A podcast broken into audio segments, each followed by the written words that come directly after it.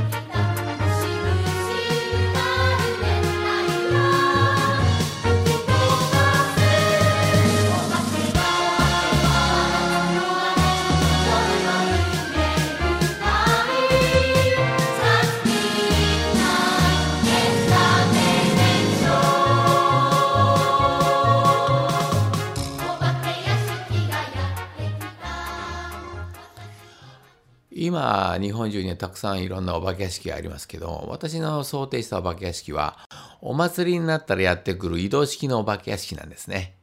えー今は残念ながら移動式のお化け屋敷というのはほとんどありません。この作品を作った当時でももう3つしかないと言われていました。その一つが、えー東京の麻布十番の夏祭りに出るというので、えー麻布十番の方に行って取材をさせてもらいました。そしてまた、えー劇団の方でも本当にお化け屋敷を作って、えー興行しました。お化けというのは大変演技力が大切なので、このお化けの中のお化けたちが歌う女優という曲があります。どうぞ。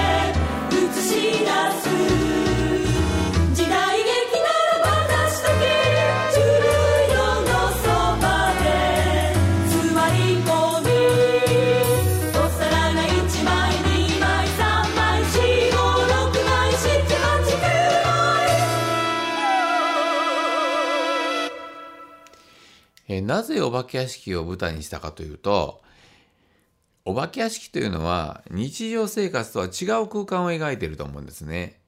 えー人生には明るい部分と暗い部分がある。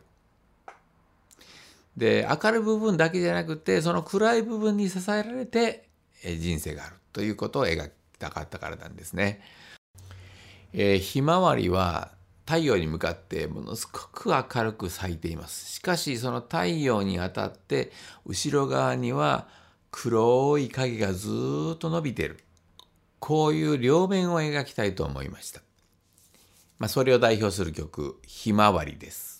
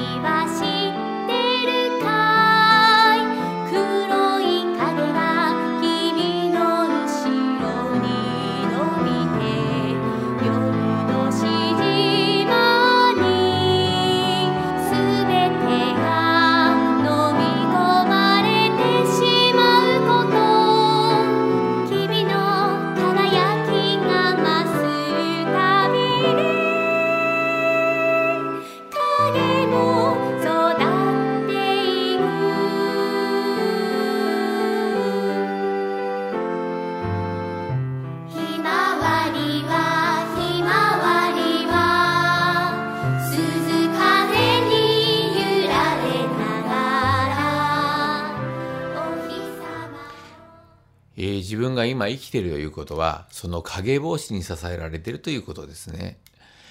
えーこの戦没画学生のこと、これを知ることで、今の私があるということを書こうと思いました。えーこの光と影のことを歌った曲、もう一曲作ってあるんですけど、この伝統的な日本のお化け屋敷のあり方に興味を持った、えー外国からの、えー留学生の恋人たち。この2人が歌うんですけれど、えーライトシャドウという曲で、実際にアメリカの方とカナダの方に出演してもらい、日本語と英語が混じった歌を作りました。